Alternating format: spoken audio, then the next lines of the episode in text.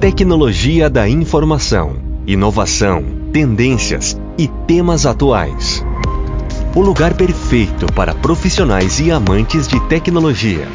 Está no ar mais um episódio de CIO Cast, uma dose de tecnologia da informação e inovação. Esse podcast tem um oferecimento de Wiser Tecnologia, um parceiro completo.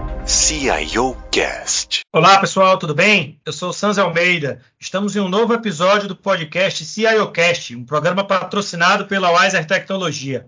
Nesta edição, nós vamos falar sobre o tema inovação na área de atendimento ao cliente.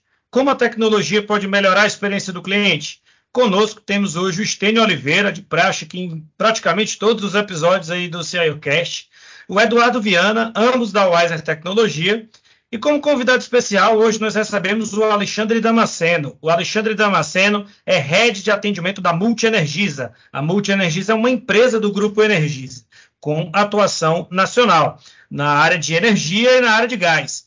O Damasceno possui 20 anos de experiência no mercado de atendimento CS e CX. É, possui graduação em filosofia e estatística e pós-graduação em administração estratégica.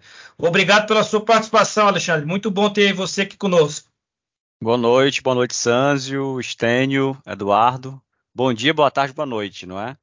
Ninguém sabe quando é que a gente é vai chegar, não é, no nosso público mas eu agradeço o convite.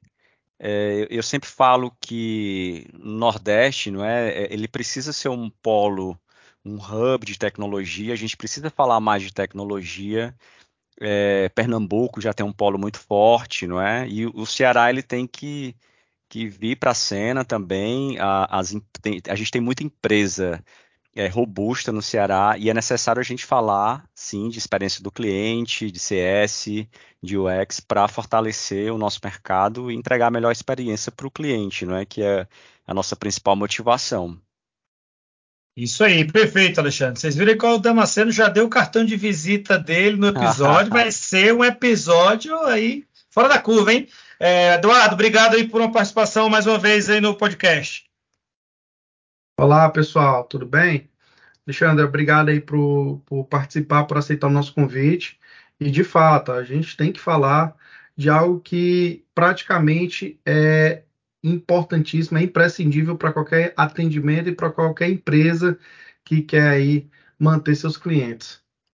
Tênio, obrigado mais uma vez aí pela participação. Obrigado, Sanzio. Saudações a todos aqui no CIOcast e obrigado pela sua participação, Alexandre. Obrigado. O Sten tá virando patrimônio aí do podcast, né? Não falta um, hein, Sten? é isso aí. Cadê Vamos lá. É isso aí. Alexandre, conta um pouco para a gente aí da sua trajetória profissional, como foi sua carreira. É, como eu venho falando, essa é uma pergunta até é, um pouco padronizada aqui no, no, no podcast. A gente é, acha muito interessante esse espaço é, do, do, convidado se apresentar, falar como é que foi sua trajetória aí profissional, até pessoal, às vezes, aí, dependendo. Uhum. É, o nosso público fica bem curioso de conhecer com quem estão falando, né? Eu acho até que é uma forma mais fácil de materializar com quem está falando, né? Então conta um pouco para a gente aí da sua trajetória.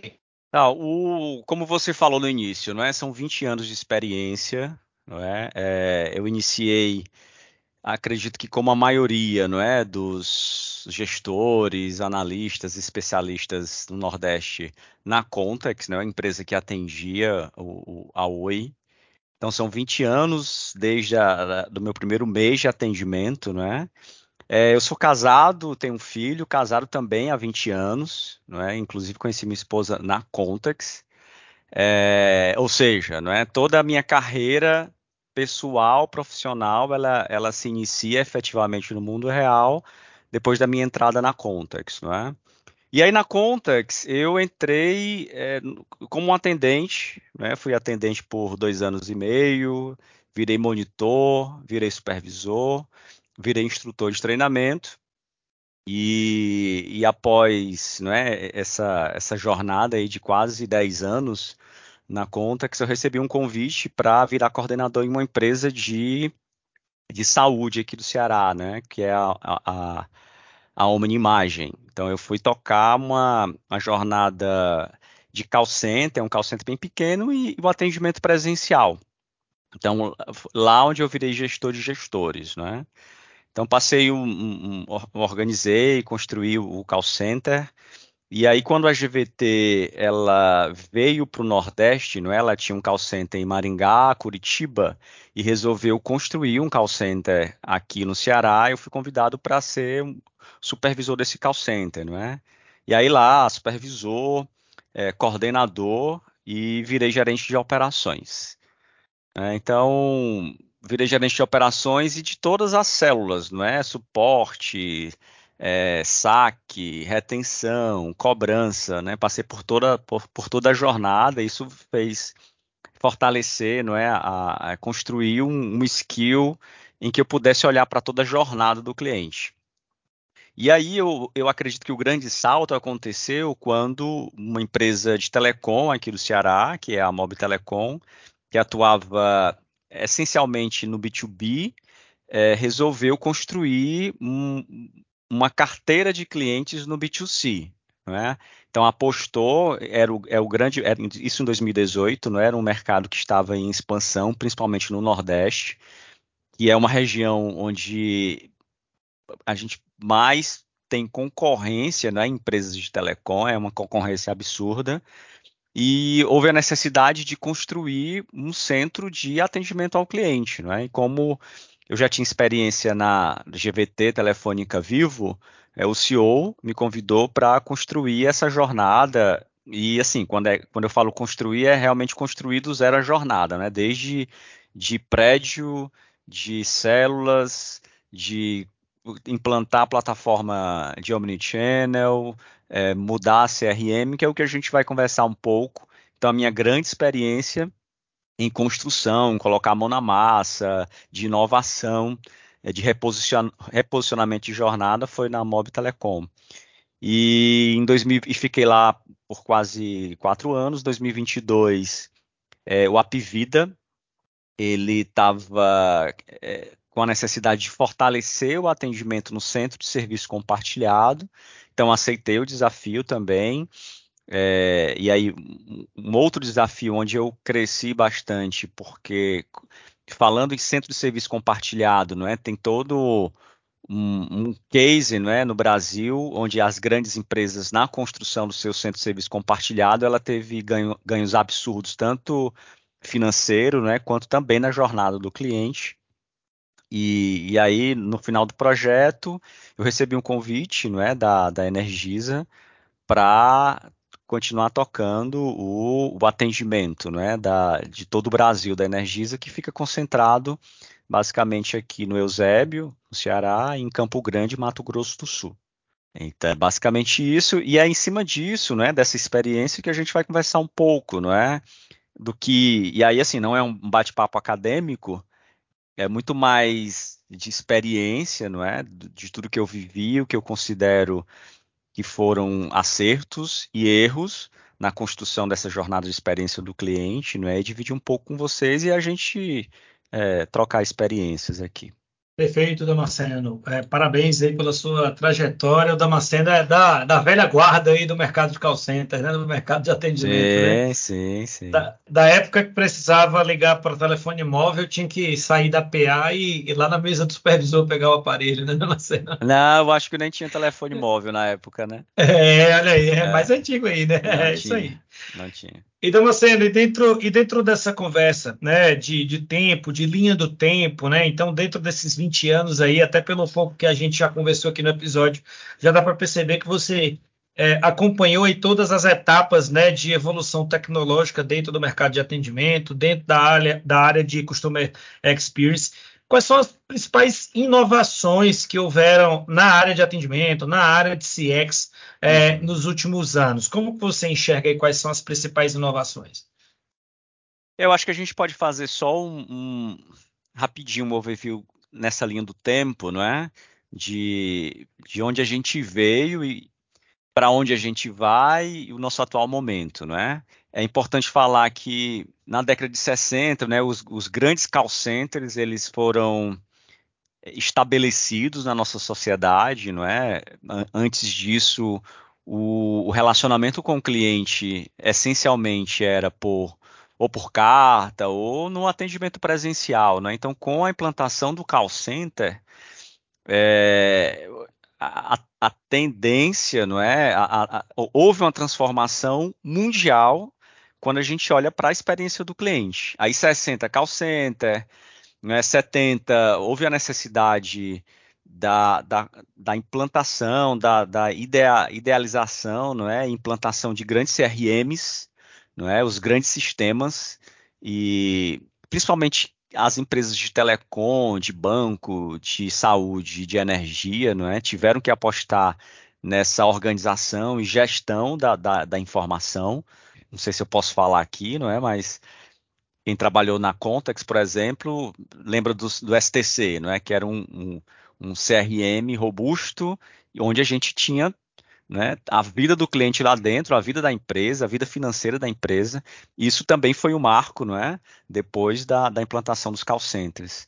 E aí aconteceu ali por volta de 70, 80. 80 a gente tem o, a, a, os computadores chegam não é, na, na nossa sociedade né, para juntamente com os CRMs, é reorganizar toda a estrutura. Década de 90, telefonia, não é? Também a, o, o, cliente ele passa a ter mais acesso, né? A sociedade passa a ter mais acessos à telefonia. E aí na 2000 para cá, internet, internet em computadores, internet móvel, tudo isso, né, faz com que a gente primeiramente não pode ficar estagnado, não é? Porque foi um curto espaço de tempo essa transformação e o cliente ele ainda necessita de muito mais, não é? Para a gente não só entregar a, a melhor experiência para o cliente, mas olhando para as empresas também, que é entregar o melhor produto com o menor custo, não é? é? a gente não pode ser hipócrita e pensar essencialmente na experiência do cliente, porque existe toda uma, uma corporação atrás que precisa, primeiramente, pagar os salários não é? do, do, do seu corpo de funcionários e depois enxugar custos para também entregar o melhor produto para o cliente, né? E assim, dito isto, né? Dito isto, o que é que a gente tem hoje como, no meu mindset, sendo utilizando o clichê, mas o primeiramente o NPS, não é? Como as empresas e o mercado ele olha para esse tipo de medição, universaliza essa medição, não é? Porque o NPS é uma métrica universal e eu não posso pensar em inovação, não é? Para entregar para o cliente sem antes ouvi-lo, não é? E uma forma, é, uma forma precisa, não é? De ouvir o cliente através do NPS, CSAT, SES, grau de esforço.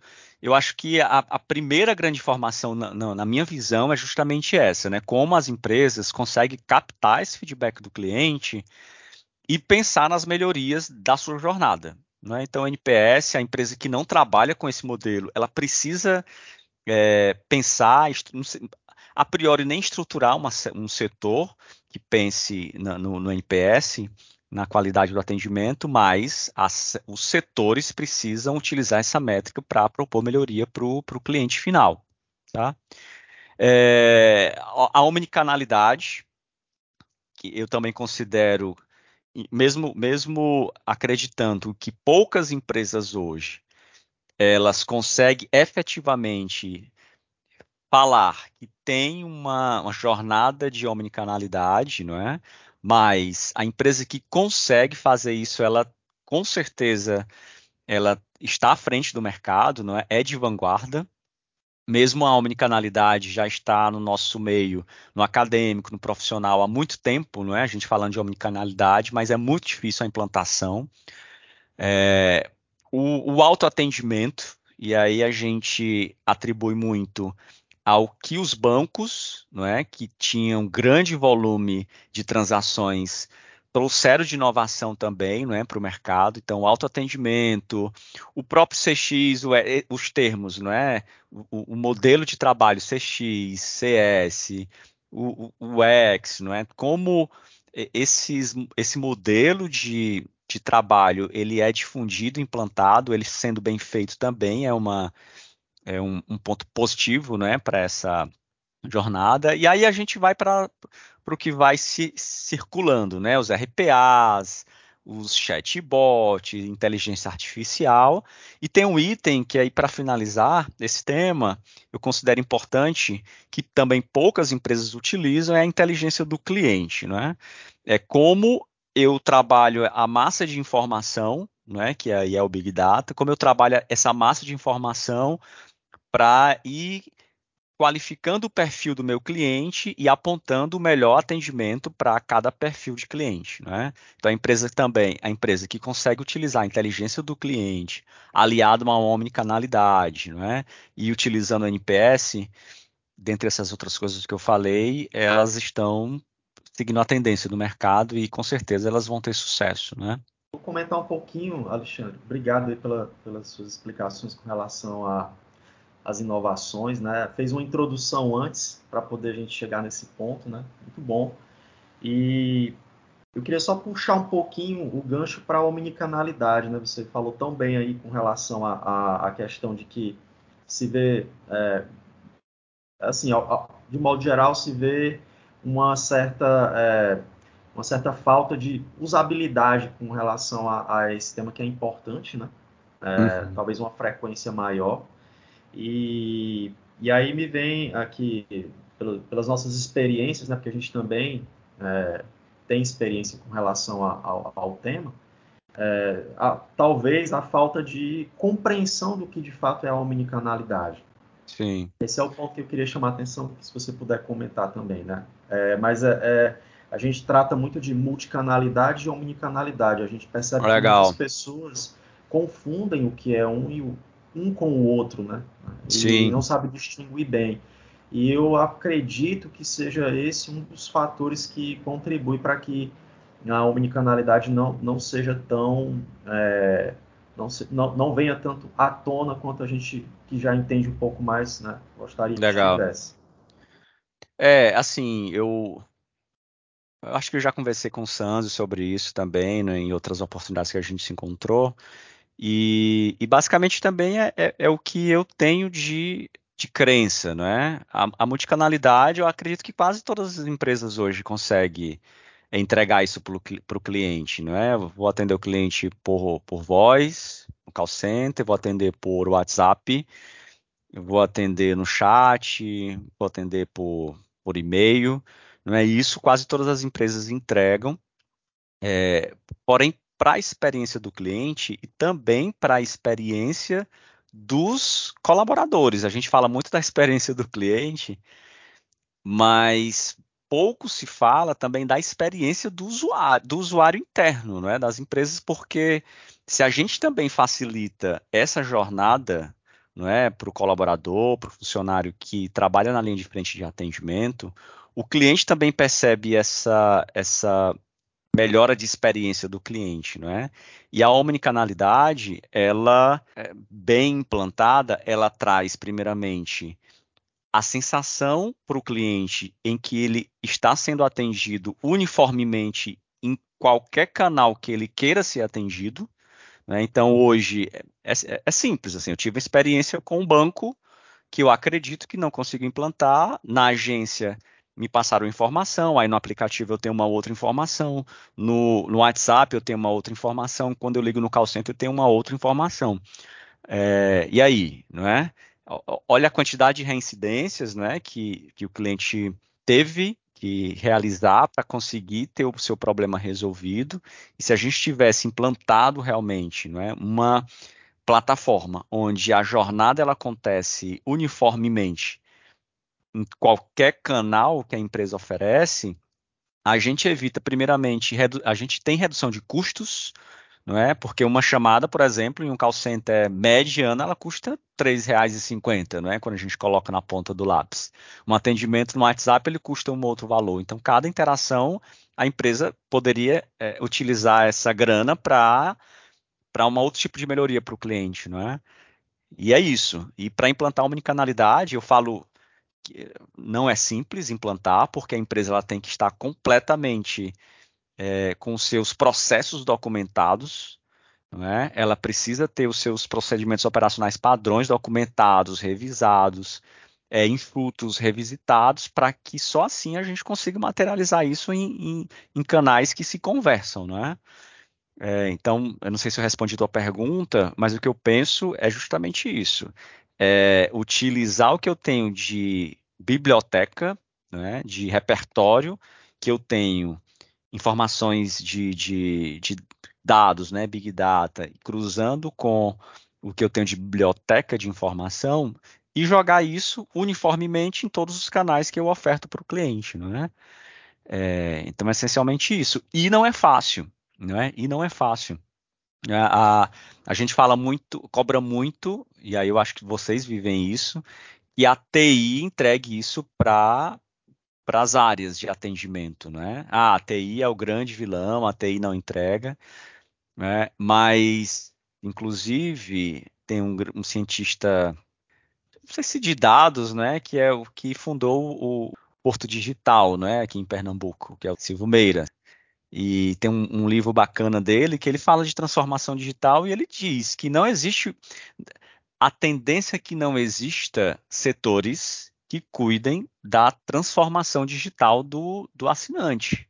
Não pode ser a TI e não pode existir uma célula específica. Todos os setores da empresa têm que pensar a transformação digital, não é? Perfeito, tem que pensar perfeito. a omnicanalidade. É, e aí, não é, é, é o que eu acredito que até pode ser um pouco do meu diferencial, não é? Porque eu, eu interajo muito bem com essas áreas, porque eu já passei por todas as áreas das empresas onde eu trabalhei e também já cuidei da transformação digital. Né? Então, eu, eu sei aonde é a dor do cliente. Né? E um, sei lá, um head de tecnologia pode sacar muito de tecnologia sacar de todas as tendências, mas será que ele consegue captar a dor do cliente? Né? Será que ele, eles utilizam o NPS para naquelas camadas onde gente, aquelas tags que a gente tem né, no NPS, quando o cliente, as nuvens de palavras, por exemplo, que eu não consigo captar tudo no NPS, mas nas nuvens eu vou conseguindo captar o que o cliente está reclamando, qual é a dor. É? Se a área de negócio não interagir com a área de tecnologia, com a área de transformação e inovação, a gente vai ter uma empresa com tecnológico é, super robusto, mas que não vai entregar o que o cliente quer no final, que é a resolução do primeiro contato. Né? Quero entrar no aplicativo, encontrar minha informação e vou tratar, eu vou seguir minha vida. Né? Eu vou utilizar um exemplo, né? não vou falar empresa, mas é uma empresa de consórcio, onde eu, eu, eu fiquei na Adimplente um mês e a, eu não conseguia logar nos canais digitais porque eu fui para uma carteira de cobrança e, e, eu fiquei em freezing, acredito, né? Ou seja, eu não conseguia enxergar meu histórico financeiro porque eu fui para uma carteira de cobrança. Então eu saí da jornada digital da empresa porque estava inadimplente e não conseguia mais interagir. Só depois que eu paguei essa fatura que estava em atraso, eu voltei para o parque tecnológico deles e continuei minha jornada. É, eu tenho certeza que o CEO dessa empresa, se souber dessa informação, ele vai pedir para acabar com esse processo, porque deve ser um processo existente lá, não é? E eu acredito que a TI não está conversando com a área de negócio nesse, nesse aspecto. É, assim, eu utilizei esse exemplo, não é, bem cru para ilustrar, não é que as áreas precisam interagir o tempo todo. Não existe uma área de transformação que, que atue sozinha. Ela vai entregar um parque tecnológico super desenvolvido, mas tem grandes funcionalidades. É a sinergia, né? Entre as é. áreas. Bacana. É, pegando um gancho aí, tudo que vocês falaram, né? E como é que a área de dados ela pode influir, no caso, na, na melhor experiência do cliente, né? A gente vai fazer um resgate aí de 2000, aliás, 1900 e pouco, 1990 e poucos, né? É, e aí com a, com a entrada da tecnologia de fato, né, com os computadores, enfim, com a parte de telefonia e agora aí por conta da hiperconectividade, né, os omnichannels, né, é, eu entendo que a área de dados ela é muito importante nesse apoio, em, em, em, resolver os problemas, né? Porque a maioria dos contact centers hoje existem, né? Principalmente os receptivos, são para resolver problemas, né? Para tratar uma, um problema, uma dor de cabeça do cliente, né? E eu me lembro muito bem, até antes dessa onda de, de internet no celular, móvel e tal, que o básico do, do atendimento, quando entrava a chamada lá para o atendimento, e aí eu falo isso porque eu também já trabalhei no atendimento, né? Era os dados básicos do cliente, né? Como pedir o telefone, o, o CPF dele ou o telefone de contato dele, e aí o sistema já fazer um, uma pré-pesquisa para identificar se quem era esse cara, né? Para que ele não tivesse que identificar isso no início da chamada, né? Ou quando ele tivesse que entrar em outro setor, que aquelas informações que foram realizadas no primeiro atendimento, ele, ele fosse é, passado para o próximo nível, né?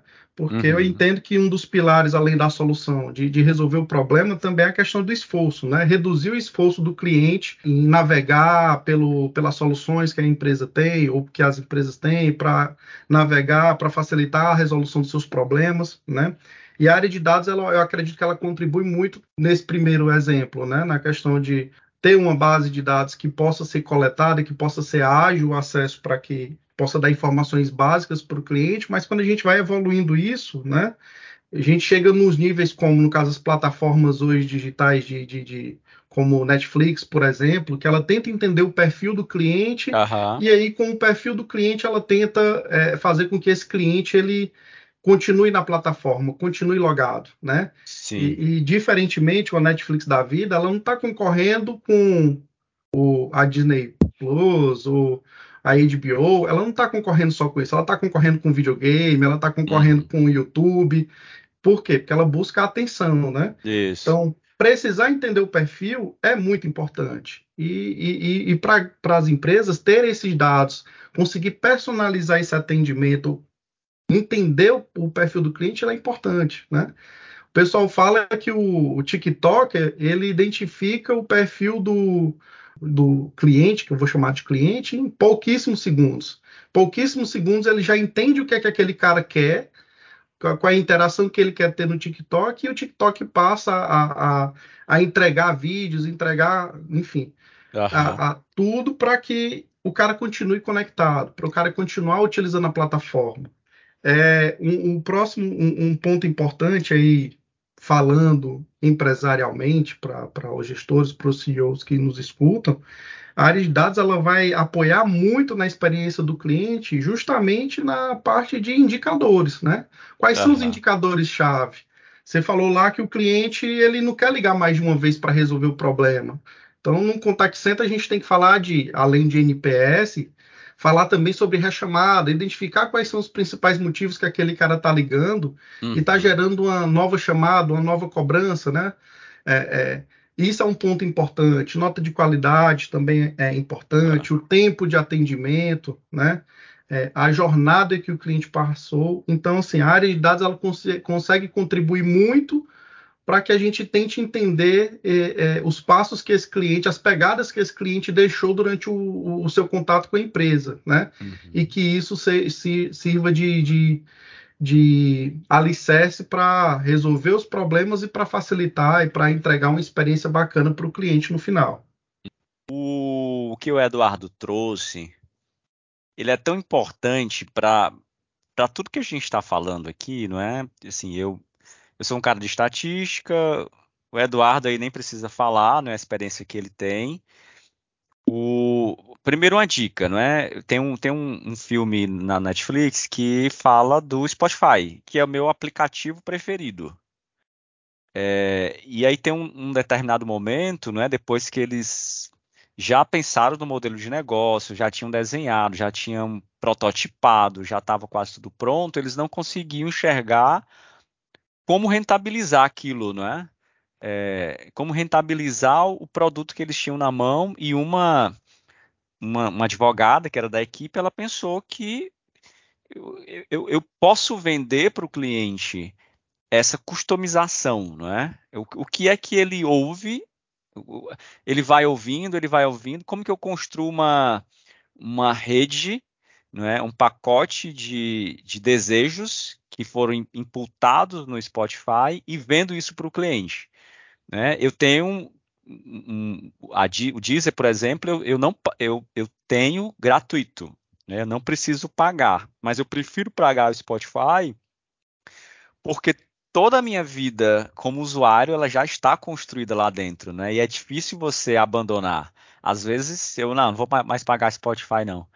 Mas cara, tá tão rica a minha biblioteca lá dentro que eu não consigo abrir mão, não consigo. E, e reconstruir essa vida em outro aplicativo vai ser muito custoso.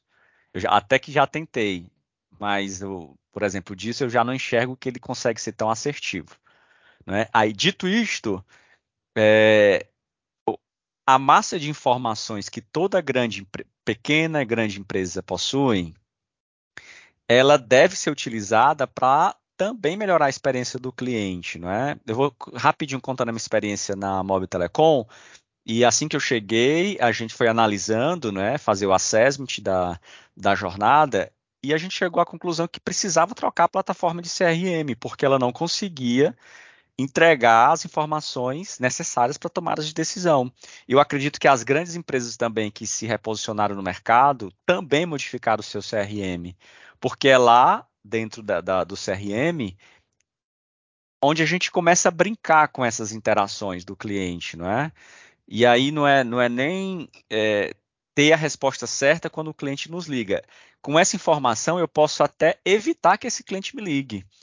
É, e aí, eu, uma experiência lá da, da Mobbing, o que a gente conseguia. Porque o grande, o grande lance de toda empresa que possui é, uma base grande de clientes é não ter perda de base, não é? Que é o churn, e eu melhorar minha arrecadação.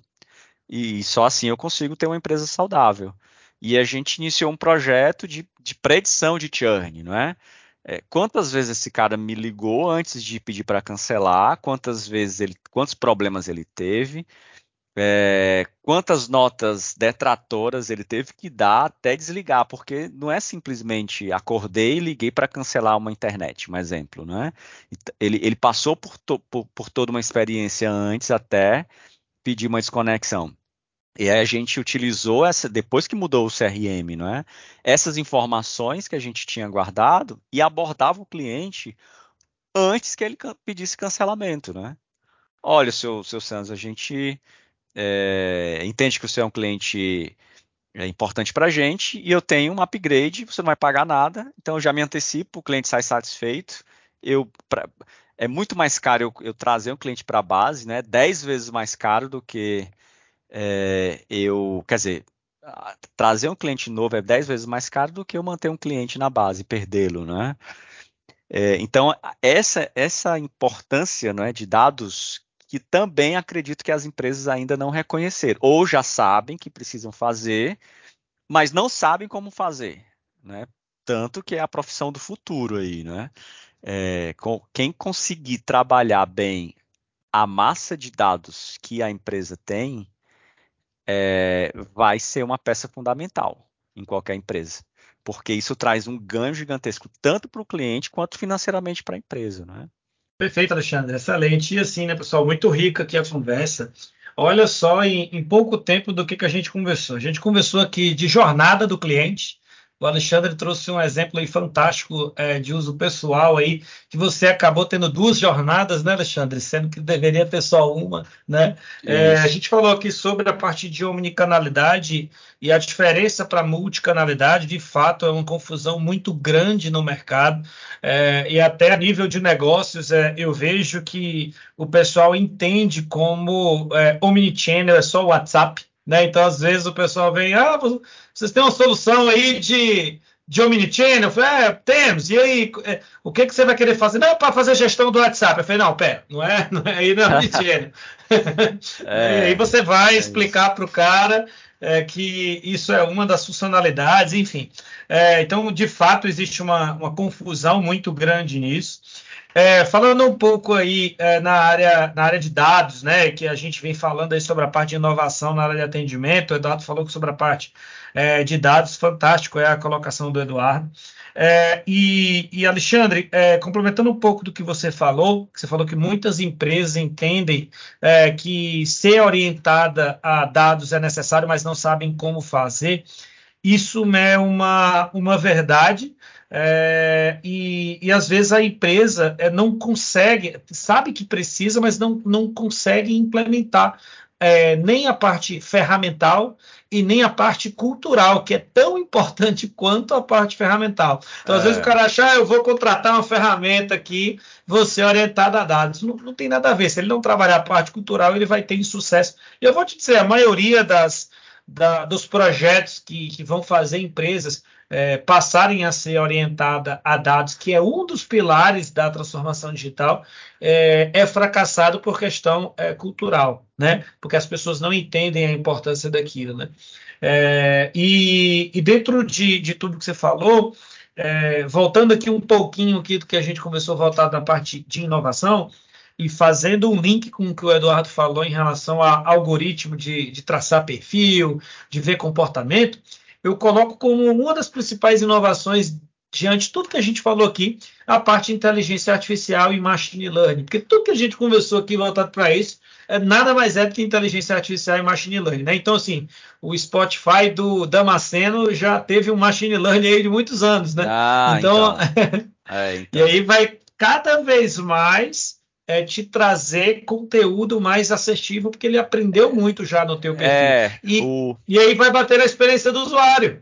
Você só, você só mantém seu Spotify porque sua experiência é boa. Sim, e por que, sim. que ela é boa? E por que, que ela é boa? Porque você teve ali o, o, o, machine learning, inteligência artificial traçando seu perfil. Então, até isso, até a, a digamos assim, a proposta de, é, de conteúdo, como o Eduardo falou do Netflix, você falou do Spotify, é, isso faz parte da experiência do usuário. Eu também sou é, review user aí do Spotify. E um belo dia eu vi ali nas sugestões uma banda que eu nunca tinha ouvido falar na minha vida.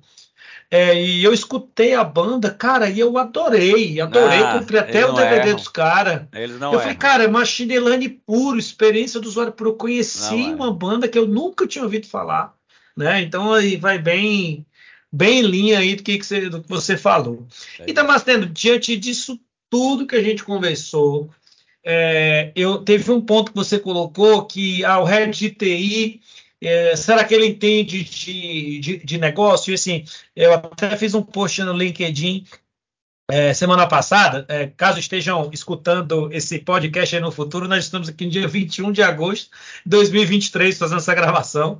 É, eu fiz um, um, um um post né, no LinkedIn na semana passada, falando exatamente isso, Damasceno. O, a, as skills, o conhecimento que o head de TI, que a gente chama de CIO, né, inclusive que intitula aqui o nosso podcast, CIO Cast, é, o conhecimento que ele precisa ter de negócio, né? Já foi o tempo que aquele head de TI manjava tudo tecnicamente. Hoje em dia, esse profissional ele não consegue se adequar a empresas inovadoras. Ele pode ficar na empresa que não inova. Sim. Mas na empresa que inova, ele não, ele não consegue. É TI virou negócio.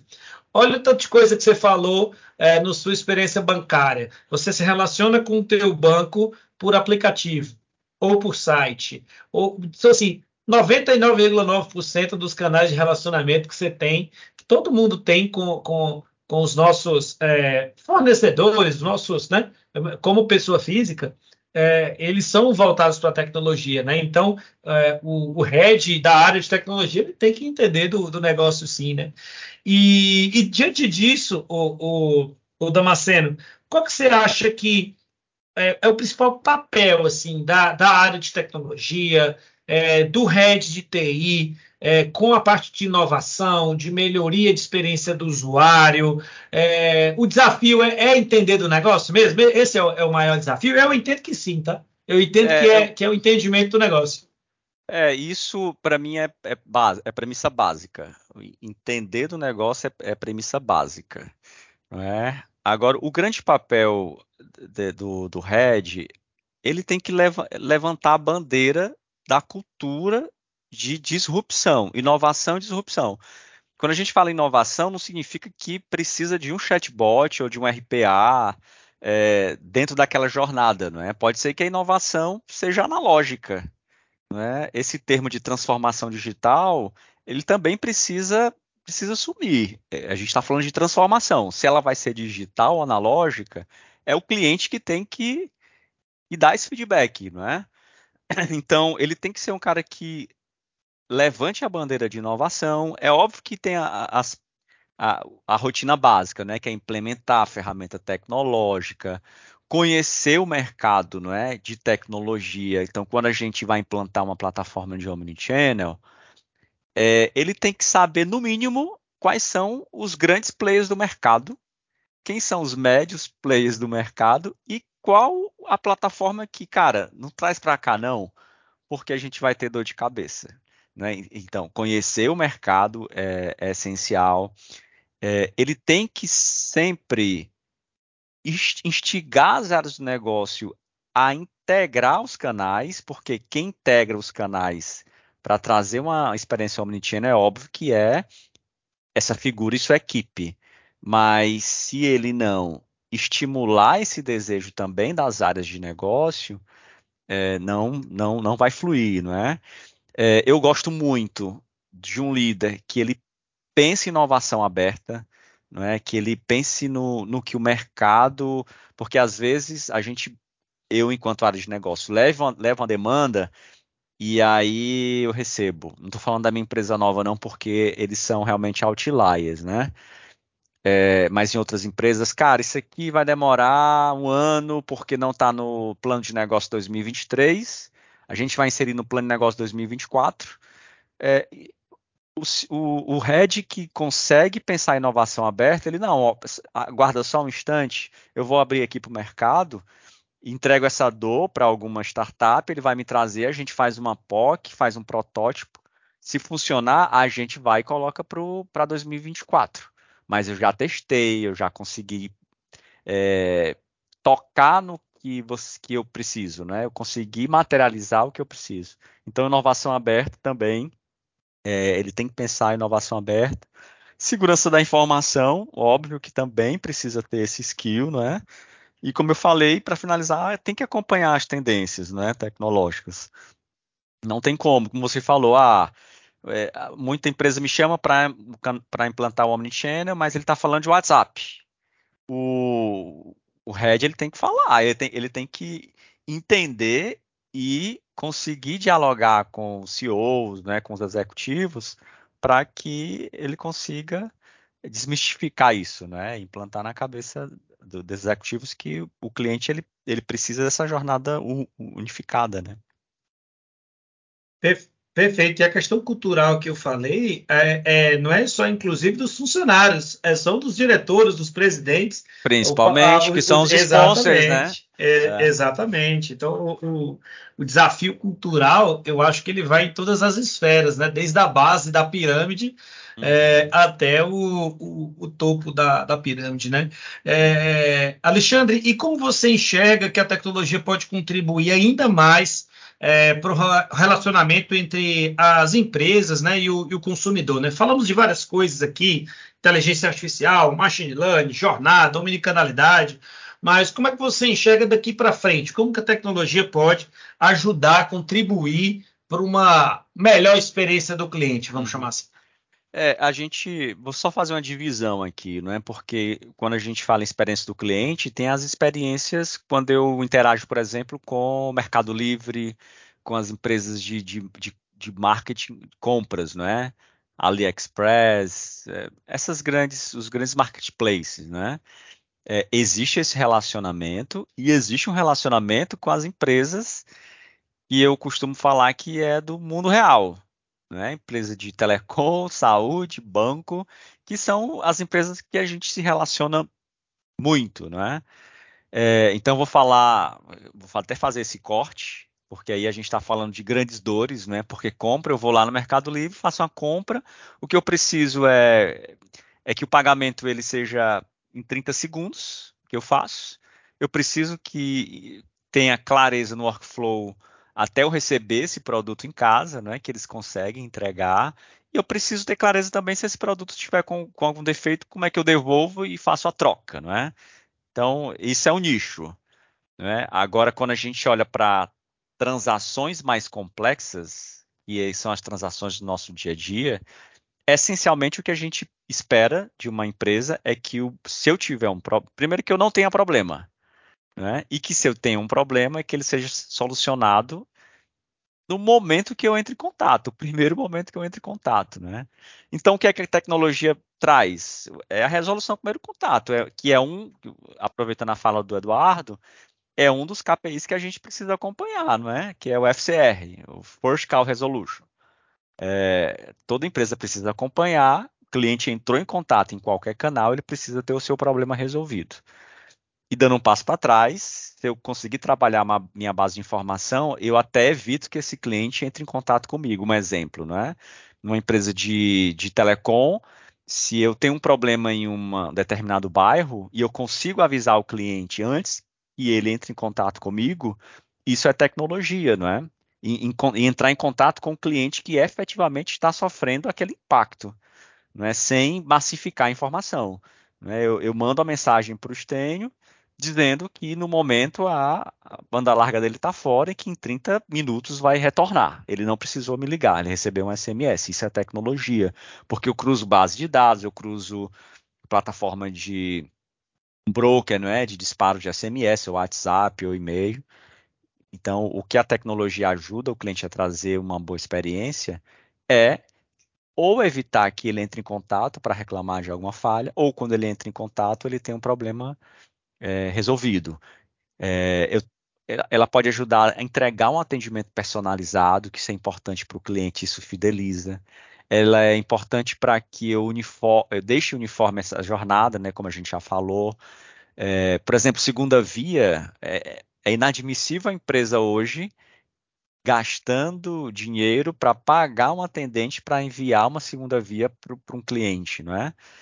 Onde eu posso fazer isso no chatbot, posso fazer isso dentro da própria URA, né, sem, sem, sem deixar o cliente falar com o atendente, porque o que o cliente quer, não sei nem se é falar com o humano, não é? Só em problemas complexos. Ele quer bater e quer receber a informação.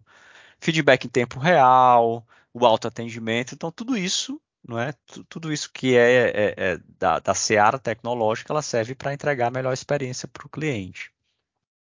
Perfeito. É, e Alexandre, é, como um, um, CIO, né, o, o Head de Tecnologia, que é o nosso principal público-alvo, é, pode se atualizar, buscar conhecimento para andar alinhado aí com a área é, de uhum. atendimento e buscar a excelência da experiência do cliente. É um, de uma forma muito simplista, eu acho que é, conviver aí, se manter alinhado com a área de negócio, né? Buscar conhecimento dentro de casa mesmo, né? Dentro de casa, é, principalmente. E, primeiramente, se alinhar né? internamente, né? né?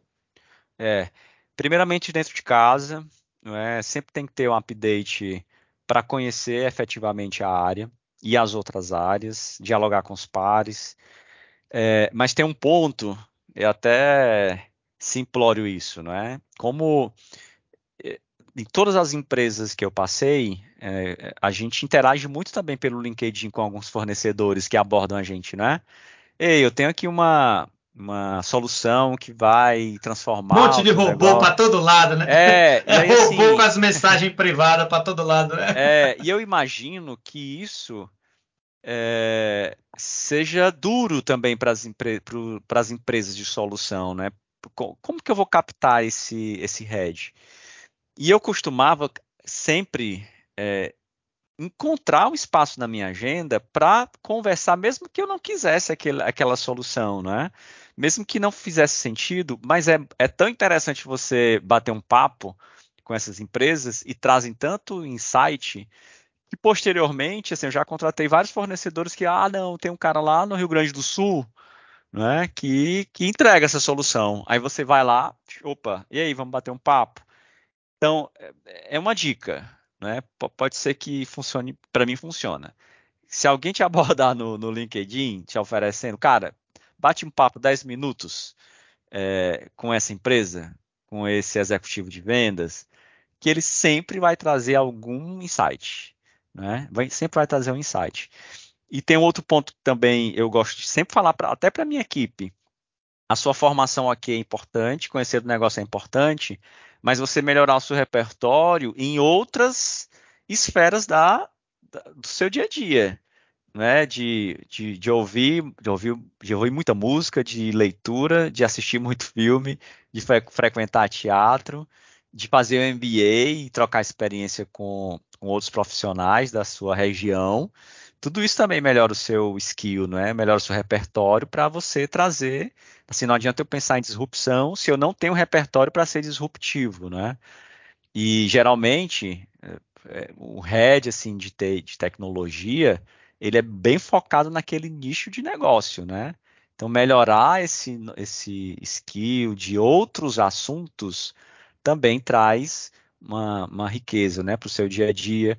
Participação de eventos, conferências, Conarec está aí, né? Conarec está aí, é, e você também vai interagir com, com empresas que vão trazer case, essas premiações são importantes, você, você tem um case bacana, imputa o teu case na, naquela premiação, e aí você vai conhecendo, as pessoas avaliam seu case, né? Aí, porra, eu achei que foi top, mas a banca não.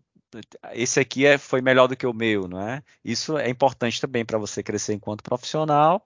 Benchmark também, as pessoas é, é, é uma ferramenta importante que a, a, gente utiliza muito pouco, inclusive eu também utilizo muito pouco. Eu leio muito né, sobre alguns cases, e até questão de tempo mesmo, você visitar outras empresas para pegar um bench, né?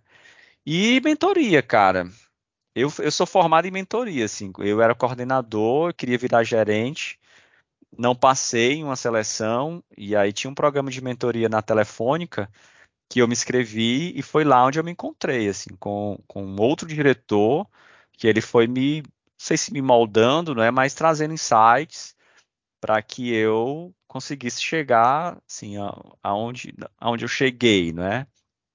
Em cuidar de, de, dessa jornada, né, de um ponto importante de uma empresa, né?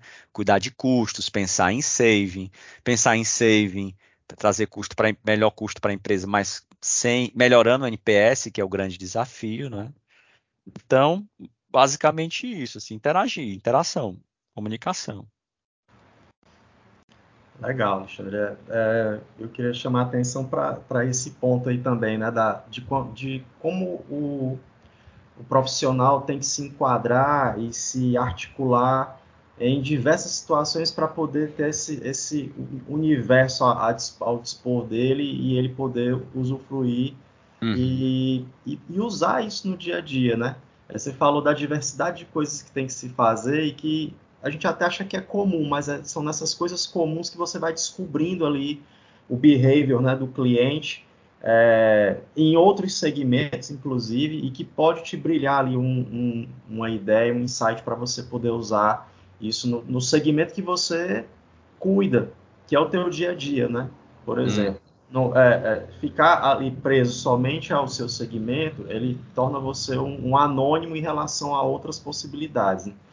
É, inclusive, essa, você falou né, da troca, né, a conversa, a mentoria, troca de informações com outros profissionais, com certeza permite que, que o, o é consiga alcançar um, um pouco mais a, a a excelência lá no, no, atendimento dele, né? E aí pensando em tudo isso, aí me veio um, uma coisa muito curiosa e até engraçada, mas que é séria do ponto de vista que a gente é, é, avalia em termos de profissional, né? Que é você experimentar o que foi criado. Eu não sei se passa aí por, por, por você, né? Também essa, essa percepção. Alguns profissionais, alguns CIOs, eles tendem a delegar, eles até têm a formação, né, participam, etc. Chegam até um determinado ponto onde a gente entende que ele tem uma certa experiência, mas é, me ocorre que alguns não experimentam o que foi criado ou que a empresa tem à, à disposição. Uhum. É, e, e, aí queria saber de você o que, é que você acha sobre isso, né? É, do profissional que ele, ele entende ele delega, mas ele não usa, ele não experimenta para ter a noção de se realmente aquilo que foi planejado, que foi é, estudado, né, e que foi executado, se realmente está obtendo retorno ou não, na, pela perspectiva dele como usuário, sabe? Uhum. O... É importante essa pergunta porque quando a gente começa a desenhar uma solução, é... e aí vai especificar, não é?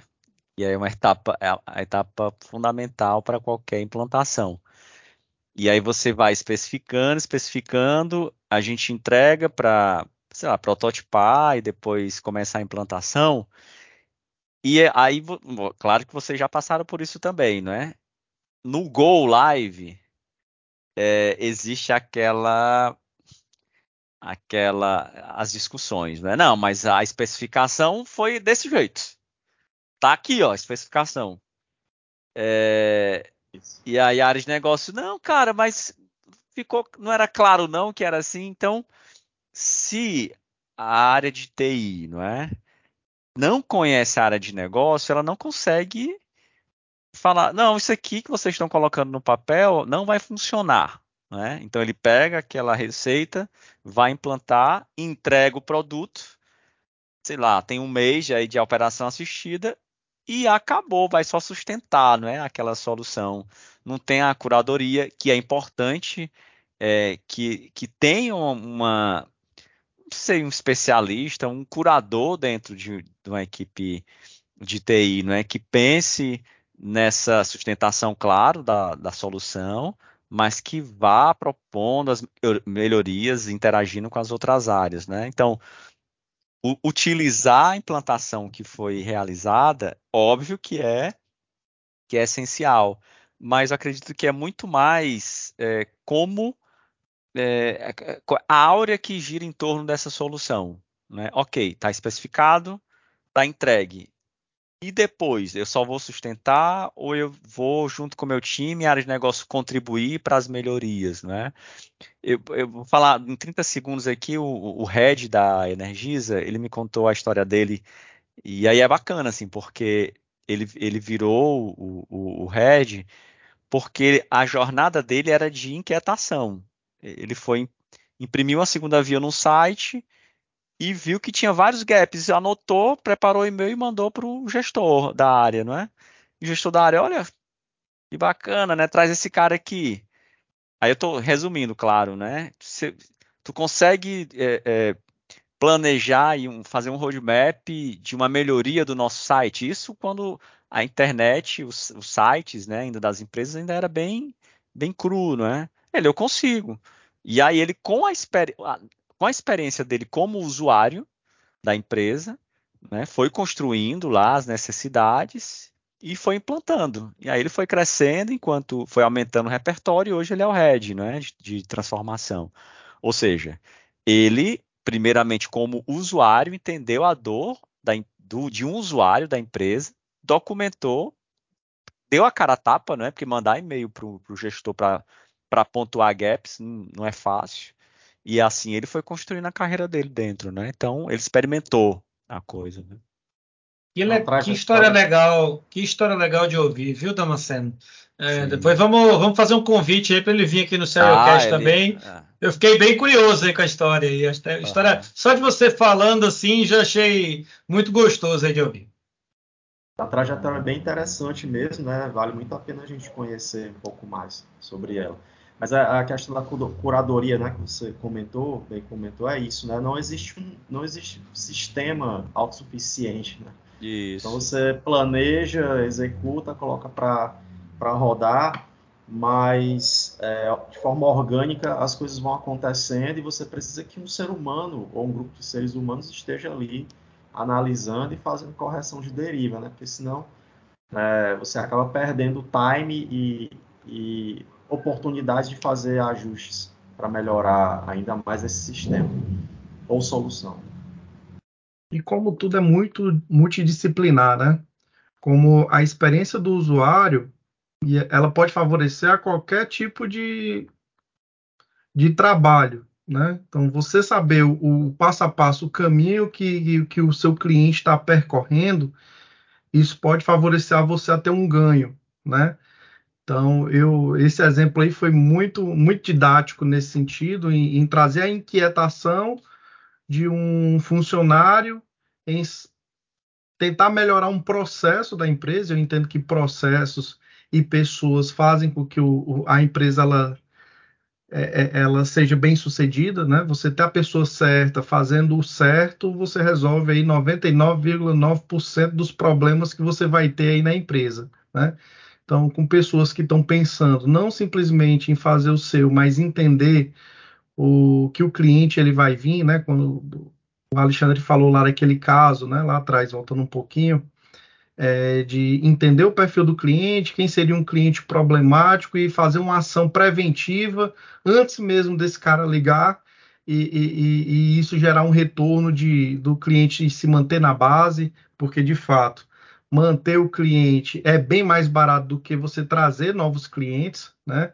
E aí, como a gente não existe uma fórmula, um, um segredo único para um, um problema, eu me lembrei de um exemplo aqui que a gente, na época que eu trabalhei em contact center, que era justamente fazer um estudo para entender o, o cliente mais propenso a cancelar, né? E quando esse cliente entrava em contato com a empresa e ela tinha aquela, ah, eu vou cancelar, quando ela já ah, entrava na célula de cancelamento, esse cara já entrava numa célula mais direcionada, porque era visto o perfil dele, então ele já sabia que aquele cliente ali, ele de fato, pelo histórico dele, ele teria uma propensão maior para cancelar. Então, o atendente que ia fazer esse atendimento era um atendente mais especializado para tentar favorecer lá, para tentar oferecer algo, para tentar resolver o problema dele, para que ele não saísse, né?